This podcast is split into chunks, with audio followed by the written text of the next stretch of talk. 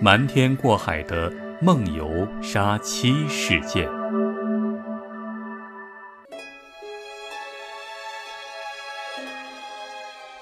一九九七年六月二十五号晚间，一名居住在美国亚利桑那州凤凰城附近的男人，突然听到邻居家后院传来了一些奇怪的声音。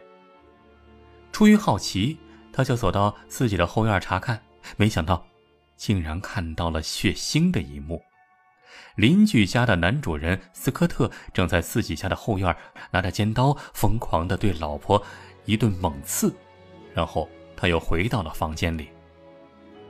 几分钟之后，斯科特又换了一件衣服回到后院，这时候他发现他老婆还在地下挣扎着呻吟。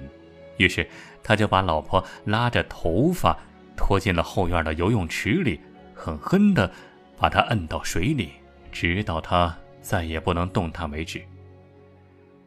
吓得魂飞魄散的邻居赶紧跑回家报了警。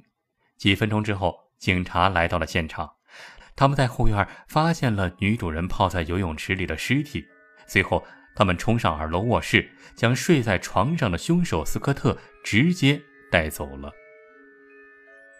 这个案子简直可以说是人证物证俱全，除了那个目睹了作案的全过程，而且能够毫不犹豫地辨认出凶手的邻居之外，警察还从他们家二楼的洗手间里发现了死者的大量血迹。至于凶手斯科特被捕的时候，全身都是水。在车库的一辆车的后备箱里，还发现了一个大塑料盒，里面是一些沾满了死者鲜血的衣服，还有一把六寸长的刀子，刀刃的长度、大小都和死者身上的伤口相符。死者全身被捅了四十四刀，主要集中在前胸，他的肺里也充满了水。法医最后证明，他是被刀子捅了之后丢下水中淹死的。和证人说法完全相符，但是唯一的问题就是，凶手坚决不认罪。而且啊，这个凶手斯科特此时还是一脸懵懵懂懂，他甚至表示说他不知道警察为什么突然闯到他家来抓他。当警察告诉他说有证人看到你呃把你老婆给杀了的时候。他在警察局里是当场痛哭。他说：“我没有杀人，我就是在床上好好的睡觉，我什么都不知道。”看上去他的言谈举止啊，是显得很正常，也很有逻辑，不像是个疯子。那如果不是精神病发作的话，他又是在卖什么药呢？这时候啊，他的辩护律师来了。而且还不是一个人，还带了一个证人来到了警察局。带的是谁呢？那个证人正是凶手斯科特的姐姐。这姐姐啊，就对办案警察说：“我弟弟斯科特有非常严重的梦游症，他根本就不知道自己在梦游的时候干了什么。”根据姐姐的证词啊，说斯科特在七八岁的时候就已经开始梦游了。隔三差五的就会睡着睡着走起来走一圈儿，而且如果有人想把他从梦游中喊醒的话，那他就会变得很暴力。据说有一次啊，他曾经一把把挡在前面的姐姐推下了楼啊，推下楼梯啊，不是楼层，推下楼梯，结果啊，这姐姐摔伤了，好几天都起不来床。办案的警察觉得姐姐说的这个梦游杀人的理由，觉得很不可思议。但是斯科特的律师却找了一个专家来给这个说法提供依据。就这样啊，斯科特被送到了一间医院，连续四天在机器的连线下、机器的监控下，可以看到他睡眠状态下的脑电波。呃，虽然在这四天里面啊，他并没有再次梦游。但是他的脑电波的确在睡眠的这个从深睡状态转到浅睡状态这个阶段出现了大幅度的波动，而这个呀正是梦游的高发期。案发当时，据他说，他刚刚上床睡觉一个多小时，这个时间也非常符合梦游的时间段儿。而且啊，辩护律师还指出，斯科特是一个摩托罗拉公司的高级工程师，在案发前几天，他在工作上出现了一个很大的失误。公司领导呢，呃，对他的工作小组是非常不满，扬言要解散他的那个团队。这样一来，巨大的心理压力加上过度的焦虑情绪，你看，这些都是成年人睡眠的主要问题。而梦游，那本身就是睡眠障碍的一种。斯科特还说啊，他在案发当天的早上啊，呃，至于那把小刀啊，他是拿来修理这个游泳池的进水管。但是修了一半的时候啊，他老婆叫他回去吃饭，他就随手就扔在那儿了。后来啊，他就把这茬儿给忘了。再往后，他晚上上床睡觉的时候，估计可能就这个时候梦游症发作了，走下楼，拿起这把刀子，继续回到后院修游泳池。哎，这梦游挺好啊！你看，梦游还不耽误干活。那接下来发生的事情，有可能就是。他老婆发现他又梦游了，就出来看，而且想叫醒他。就在这个过程中出了篓子，他在梦游的状态中无意识的就拿着手中的刀子捅啊捅啊。面对辩护律师提出的这种梦游杀人的说法，这法官也是一筹莫展，手里再多的人证物证都没有用啊。你看，人在梦游的时候是处于一个大脑不在状态，但是身体在状态的这个情况。单凭这一点，那他是没有自主能力，所以不能让他对自己的行为负责呀，也不能判他罪啊。于是啊，警方继续对此案进行调查，就调查最重要的一个动机问题。你看，如果是梦游杀人的话，根据专家的说法，这梦游的人他的作案完全是随机的，不可能，呃，就是专门针对一个人，有可能碰见谁就是谁，那逮谁杀谁。那这个案件应该没有什么动机才对。于是啊，警方就在查这对夫妻俩的关系究竟如何。负责此案的警察发现，死者并没有买什么巨额人身保险。夫妻二人好像也都没有呃各自的出轨的迹象，邻居啊还有子女啊也都表示说没见过他们好像有什么争吵，看上去好像没什么动机。但是继续往下深挖，警方发现这户人家竟然是虔诚的摩门教徒。摩门教是宗教的一个派别。呃，这儿多说一句啊，其实摩门教在美国和加拿大都是合法的宗教啊，合法的教派，嗯，并不是很多人想象的那样属于邪教。回过头再说这个案子，在这个案件里的这家人呢，就是一个非常传统的摩门教的家庭，他们除了这夫妻二人之外，还有一个儿子一个女儿。不过啊，摩门教里面教规教义有一条是什么呢？就提倡多子多福，呃，要求每个家庭至少要有四五个孩子，这才算是标准。那为什么他们只生两个就不生了呢？主要原因呢是当年这个老婆呀在生第二胎的时候难产，差点送了一条命啊，所以啊这就害怕，不愿意再生了。但不生孩子怎么行啊？对于信仰虔诚的老公来说。不多生孩子，那将来上不了天堂。所以啊，在和老婆多方提议，但是都被老婆拒绝之后，他就提出：那要不这样，你不生，那我就再找个老婆来生。因为反正我们这个摩门教可以呃娶好多个老婆。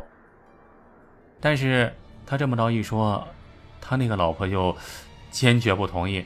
凭什么呀？啊？凭什么你再找小三儿啊，包二奶啊？不行，上不上天堂啊？先不说，你要先找个女人回家，那我就不干。就这样啊，在案发前一周，他老婆专门跑到老公的教会，还狠狠的大闹了一场，表示我要退教。你们这些人啊，如果敢给我老公再找个老婆，我就去告他重婚。这么着一来，这个斯科特在教会是颜面扫地。但是啊，也再也不敢提再娶一房老婆的事儿了。这事儿啊，在案发之前一周，呃，警方调查出了这件事儿之后啊，就琢磨，这算是动机吗？嗯，看来很像啊，应该算是。别的不说，单是老婆要和他离婚，是吧？而且啊，还要呃表示要退教，那就足够让他喝一壶了。如果因为这个原因把老婆杀了，也是很有可能。这算是一个重要动机。动机好像是出现了，但是要想否定梦游杀人这个说法，好像还不够。于是，警方又搬出了自己的专家证人，就是一个来自于加拿大的卡格尔医生。他是加拿大著名的睡眠障碍研究中心的一把手，专门注重研究睡眠问题近四十年啊，绝对的专家。找卡格尔医生其实是有风险的，因为他在十年前在加拿大就曾经参加过一个梦游的案子。那个案子更离奇啊！那个案子的被告人呢是睡到半夜爬了起来，然后呢就开车开了二十三公里啊，跑到自己的岳父岳母家捅死了啊丈母娘，还把这个老岳父呀用绳子勒了个半死。最后结果呢？啊，就是这个卡克医生啊，在法庭上证实，这个人的确是在作案的时候，在一种梦游状态，是没有自主能力的，所以不能承担刑事责任，最后被无罪释放了。那个人呢，也成为加拿大历史上第一个因为梦游杀人而被当庭释放的人。那这一次，警方又找到了这个卡克医生，脑门是被夹了，偏偏找这个人来当控方证人。哎，但是警方认为，就是这个人才最可信、最有说服力，因为他见过什么是真的梦游杀人，见过真货，当然知道什么是假货。现在手头上的这个梦游杀妻啊，也只有这个人，只有卡格尔医生，才能判断是真还是假。卡格尔医生到场之后啊，一眼就看出了。这两个案子有很多不同之处。首先来说啊，梦游的人在梦游过程中是没有什么逻辑可说的。比如说，他们会撞墙、会转悠、会吃东西啊，当然也会杀人，但是他们的动作都是机械性的，没什么前因后果。比方说，加拿大的那个梦游杀手，他出门杀人的时候啊，就是连自己家的门都没关。杀了人之后也没有处理现场，凶器什么的，就是随手一丢。老丈人在旁边使劲叫他，也没管，就自顾自的开车回家睡觉了。但是，在斯科特这个案子里，目击证人表示，斯科特在杀人之后还回房间换了件衣服，然后把衣服、凶器包好，放进了车子里。后来他又发现老婆没死，于是又动手把老婆淹死在游泳池里。你看这一系列的行为是非常有逻辑的，是吧？而在梦游过程中，人的大脑可能会不在线，那根本就想不到要处理凶器什么的。而且啊，其他的很多细节也非常不合理。证人还看到斯科特回到院子的时候，还打了把手电筒，而根据。卡格尔医生多年的研究，梦游的人对于光线根本就没反应，他们根本就不会在乎外面是白还是黑啊，黑不黑无所谓。根据警方的报告啊，凶手斯科特在被捕的时候，手上的伤口上还贴了个创可贴，这个伤口啊是在他捅他老婆的时候造成的。先不说手受伤了还能继续梦游不醒，一般来说啊，在这个时候，这个受伤了，那痛的那肯定就会醒过来呀。呃，但是像贴这个创可贴这种非常精细的这种动作，在梦游的状态下绝对干不出来。梦游的人就算是要贴创可贴，那。也肯定是贴的到处都是，天上地下，而不会就那么准的正好贴到自己的伤口上。尤其是最重要的一点，警察逮捕他的时候呢，他全身都是水，这是他企图在游泳池里淹死他老婆的时候弄得自己也是一身水。专家指出啊，梦游的人其实还是有触觉的，尤其是身上忽然一冷啊，对冷的这个触觉是感觉非常明显的。你反正卡格尔医生研究了快四十年的梦游，还从来没有见到过。如果见到一个梦游的人啊，当头泼他一盆凉水，他还能不醒？那不可能。一百个梦游，一百个醒。除了卡格尔医生说的这些话之外啊，警方还发现了另外一点就在案发前一天，就是在这个斯科特的老婆大闹了摩门教教会的之后一天。这个被告斯科特呀，专门去了一趟图书馆这去图书馆干嘛呢？就是查以前的旧报纸。在他查阅的旧报纸上呢，有什么新闻呢？哎，就发现了其中有一份，就是加拿大男子梦游杀人被判无罪。就是卡格尔医生十年前打过的那个，呃，那个人梦游杀害自己的岳父岳母的那个案子。哎，他跑去看那个案件的新闻去了。综上所述啊，控方在结案陈词中表示，这完全是一场有预谋的杀人案，与梦游无关。也许被告在小时候确实有过梦游的毛病，但是他在案发当晚是完全清醒的。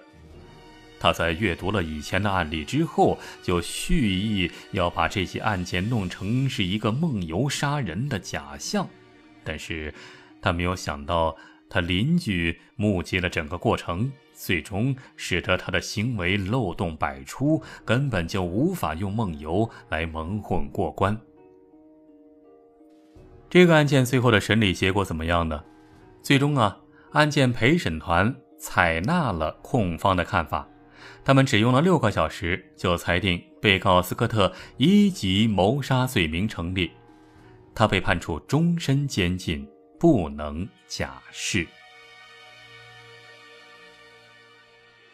好了，这个梦游杀妻的案件就说到这儿了。如果您想听到更多好玩有趣的语音故事，请在微信里搜索老王的微信号“老王讲传奇”，有更多野史故事、悬疑大案。最近老王正在录制的一部《中国大案重案全记录》，每集三十分钟超长版。如果想听的话，也欢迎来到老王的微信号“老王讲传奇”中发送“大案”两个字就可以听到了。微信号“老王讲传奇”发送“大案”两个字就可以听到了。好了，今天就说到这儿了，感谢您的收听，下期咱们再接着聊，下期再会。